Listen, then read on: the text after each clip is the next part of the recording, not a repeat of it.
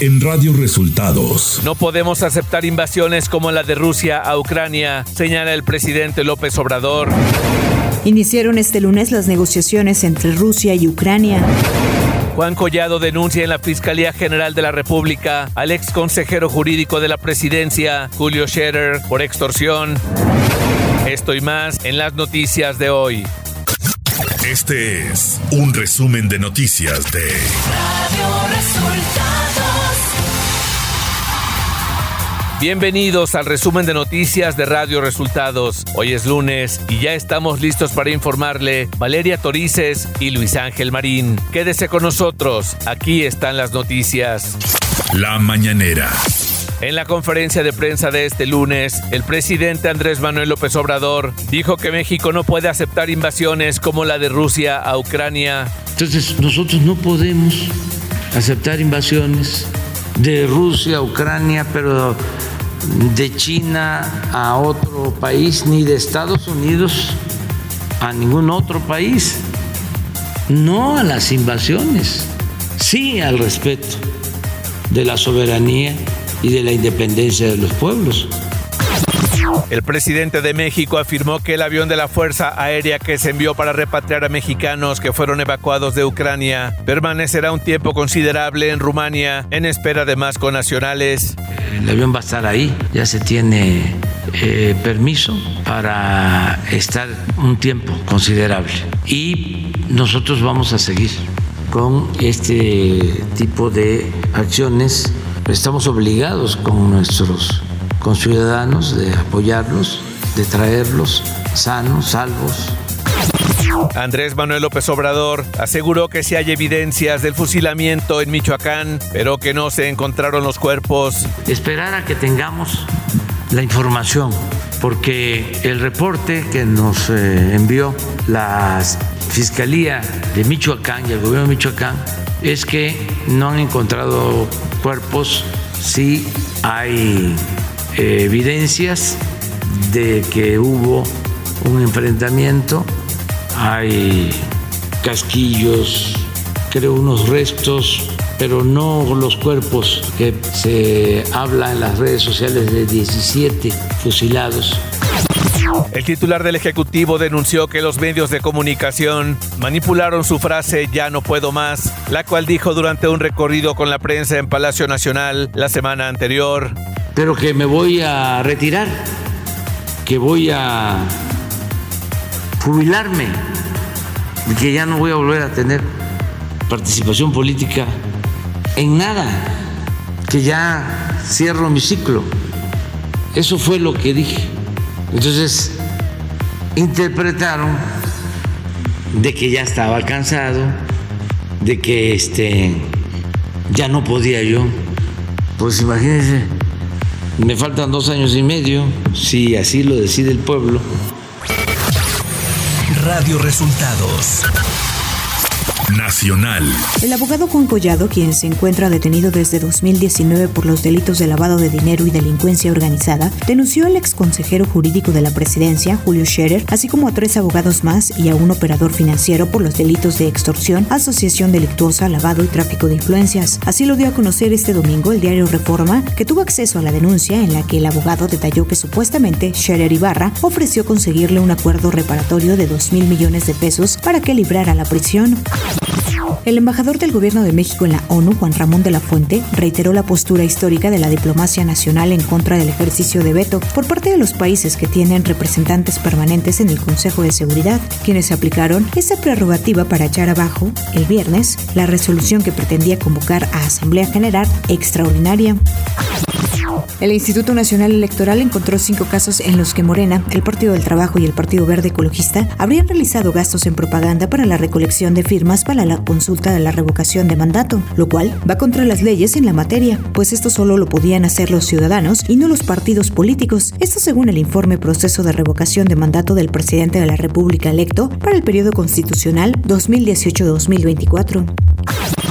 El consejero del INE, Ciro Murayama, aclaró en su cuenta de Twitter las dudas sobre el presupuesto que necesitó la consulta popular y el que necesita el nuevo ejercicio democrático. El funcionario señaló que la consulta popular fue menos costosa porque los ciudadanos se capacitaron con recursos de la elección federal del 2021, con un gasto adicional de 528 millones de pesos. En cambio, al no realizar elecciones federales este 2022, se debe capacitar a las personas desde cero, es decir, visitar en su domicilio al 13% del padrón electoral. Economía y después de que la Unión Europea, Estados Unidos y Canadá aplicaron más sanciones a Rusia tras su invasión a Ucrania, los precios del petróleo se dispararon. El West Texas Intermediate y Brent subieron más del 7% en las primeras operaciones antes de retroceder ligeramente. Estados Unidos y sus aliados europeos acordaron durante el fin de semana excluir a algunos bancos rusos del sistema de mensajería bancaria SWIFT y apuntaron a las reservas de divisas del Banco Central. El ataque de Rusia a Ucrania ha sacudido los mercados de la energía, los metales y los granos, acumulando más presión inflacionaria en una economía global que ya se vio afectada por el aumento de los costos. Clima. El frente número 31 se desplaza lentamente del sureste del país hacia la península de Yucatán, generando lluvias y chubascos en dicha península y zonas del oriente y sureste del país, además de lluvias puntuales muy fuertes en Veracruz y Oaxaca. La masa de aire frío asociada al frente continuará generando densos bancos de niebla sobre la Sierra Madre Oriental y el sureste mexicano. Ambiente frío a muy frío durante la mañana y noche sobre el norte, noreste y oriente de la República Mexicana. Heladas matutinas en zonas altas de las regiones antes mencionadas y eventos de norte fuerte a muy fuerte en Tamaulipas, Veracruz, Tabasco, Campeche e Istmo de Tehuantepec, además de oleaje elevado en costas del litoral del Golfo de México y en el Golfo de Tehuantepec, condición que disminuirá en el transcurso del día. Ciudad de México. El diputado del PAN en la Ciudad de México, Federico Doring, junto con la vicecoordinadora de la Asociación Parlamentaria Ciudadana, Daniela Álvarez, exigieron a la jefa de gobierno de la Ciudad de México, Claudia Sheinbaum, declarar como estado de emergencia la capital del país por los 11 violentos feminicidios que van del año. Ante esto, la jefa de gobierno, Claudia Sheinbaum, rechazó declarar un estado de emergencia ante el incremento de feminicidios en las últimas semanas. Sheinbaum aseguró que la Fiscalía General de Justicia trabaja de manera muy importante para que no quede ningún feminicidio en la impunidad. José Alfredo Cárdenas Martínez, el contador, fue detenido por tercera ocasión en la Ciudad de México. Se le vincula a diferentes hechos de violencia en Tamaulipas, territorio en el cual opera para el cártel del Golfo. La detención del contador fue producto de un operativo en el que colaboraron la Guardia Nacional y el Ejército Mexicano en conjunto con la Secretaría de Seguridad Ciudadana. Información de los estados. Este domingo se registró el ataque de un grupo armado en el municipio de Marcos Castellanos, Michoacán, con un saldo indeterminado de civiles fallecidos. En imágenes que circulan en redes sociales, se observa que los pistoleros formaron a las víctimas en una pared y los fusilaron. Los hechos ocurrieron en la localidad de San José de Gracia, cuando se realizaba el funeral de una persona. La Fiscalía General del Estado de Michoacán informó que abrió una carpeta de investigación por estos hechos. Se dio a conocer que la Fiscalía de Tamaulipas convocó a familiares de Pedro Carrizales, alias El Mijis, para informarles que el exdiputado falleció en un accidente automovilístico en la carretera ribereña, en la cual su camioneta se incendió y el cuerpo quedó incinerado. Por su parte, la familia del Mijis pidió a los medios de comunicación no especular con una noticia tan dolorosa, agregando que ninguna fiscalía les ha dado información oficial del paradero del Mijis. Con 33 votos a favor, 15 en contra y una abstención, las diputadas y diputados locales de Veracruz aprobaron el dictamen para derogar dos fracciones del delito de ultrajes a la autoridad en el Código Penal de Veracruz. Con esto continúa vigente el delito de ultrajes a la autoridad, con penas que van de los seis meses hasta los siete años de prisión. El gobierno de México publicó un decreto para excluir a cualquier intermediario en la regularización de vehículos usados de procedencia extranjera que circulan por Baja California y otras nueve entidades del país. En la edición vespertina del Diario Oficial de la Federación, publicado este domingo 27 de febrero, se establece que los propietarios de vehículos podrán realizar los trámites de manera directa ante las autoridades fiscales. El gobierno de Nuevo León informó que a partir de este lunes, todos los giros comerciales de la entidad podrán permitir el 100% de aforo en sus negocios ante la disminución de casos de COVID-19. En rueda de prensa, la secretaria de Salud Estatal, Alma Rosa Marroquín, y el gobernador Samuel García aseguraron que la cuarta ola de la pandemia terminó en Nuevo León.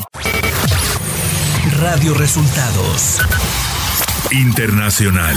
Ucrania elevó este domingo a 352 el número de civiles que murieron durante la guerra originada por Rusia, que también ha causado 1.684 heridos según el Ministerio del Interior del país. Entre los fallecidos hay 14 niños. El alcalde de Kiev, Vitaly Klitschko, anunció que ambas partes tienen previsto celebrar este lunes sus primeras conversaciones desde el comienzo de la guerra en un intento de negociar un posible alto al fuego. Las negociaciones entre Rusia y Ucrania en la frontera ucranio-bielorrusa comenzaron este lunes a primera hora, según fuentes de ambos países citados por medios rusos y ucranianos. No es un aplazamiento, la reunión tendrá lugar por la mañana debido a una cuestión logística de la parte ucraniana, dijo una fuente citada por la agencia rusa TASS. También el portavoz del presidente ucraniano, Sergei Nikiforov, dijo que debido a complejas medidas logísticas, así como a la necesidad de garantizar la seguridad de la delegación ucraniana, esta tardaría unas horas en llegar al lugar del encuentro. Los países del G7 anunciaron este domingo estar listos para adoptar nuevas sanciones contra Rusia después de las devastadoras medidas comunicadas este jueves. Si no pone un fin a su guerra de agresión contra Ucrania, durante una reunión por videoconferencia de las potencias occidentales, Reino Unido, Canadá, Francia, Alemania, Italia, Japón y Estados Unidos, los jefes de la diplomacia exigieron a Rusia que ponga fin inmediatamente a los ataques contra Ucrania, su población civil y sus infraestructuras civiles y que retire rápidamente a sus tropas, según un comunicado. La Unión Europea ha propuesto la prohibición a todas las aeronaves de propiedad rusa registradas y controladas por Rusia. Asimismo, han cerrado completamente su espacio aéreo para Rusia, indicó este domingo la presidenta de la Comisión Europea, Ursula von der Leyen. Estamos cerrando el espacio aéreo de la Unión Europea para los rusos. Estamos proponiendo una prohibición a todos los aviones rusos registrados y controlados por Rusia. Estos aviones ya no podrán aterrizar, despegar o sobrevolar el territorio de la Unión Europea, indicó. Esto se aplicará a cualquier avión propio o controlado por una persona legal o nacional rusa. Tecnología. El CEO de Tesla, Elon Musk, informó a Mikhailo Fedorov, ministro de Transformación Digital en Ucrania, que ya se activó la señal satelital de Internet de Starlink en ese país y que más terminales están en ruta para ayudar a los ucranianos ante la invasión rusa. Facebook ha restringido la capacidad de los medios estatales rusos para ganar dinero en la plataforma de redes sociales. Esto tras la invasión a Ucrania. La empresa matriz de Facebook, Meta, mencionó que Rusia aplicaría restricciones a sus servicios después de rechazar la orden de las autoridades de dejar de usar verificadores de datos y etiquetas de advertencia de contenido en sus plataformas. Por su parte, YouTube también se ha unido al bloque de castigos en contra de Rusia, pues a partir de este 26 de febrero deshabilitó la monetización en los videos del canal Rusia Today, RT, así como de otros medios del país. Espectáculos. La banda surcoreana de K-pop BTS tendrá una participación especial en el videojuego Free Fire, informó la firma Garena en sus redes sociales. Free Fire es uno de los juegos Battle Royale más populares en dispositivos móviles y pronto traerá una colaboración con la exitosa boy band. El cantante español Enrique Bumburi anunció que dejará de hacer giras y presentaciones debido a los problemas de salud que ha presentado en los últimos años. Dijo que los conciertos que quedan pendientes de aquí a septiembre de 2022 en Estados Unidos y España serán los últimos que realice.